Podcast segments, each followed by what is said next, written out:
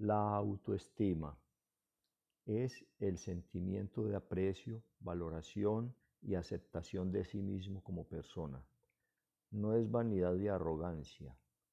Por el contrario, es humildad y fortaleza de espíritu. Personajes de la historia que se caracterizaron por tener una alta autoestima fueron Gandhi y Teresa de Calcuta. Precisamente por esa humildad y esa gran fortaleza de espíritu, lograron dejar un gran legado a la humanidad. Es por esto que la autoestima es la mejor vacuna que previene contra las frustraciones de la vida.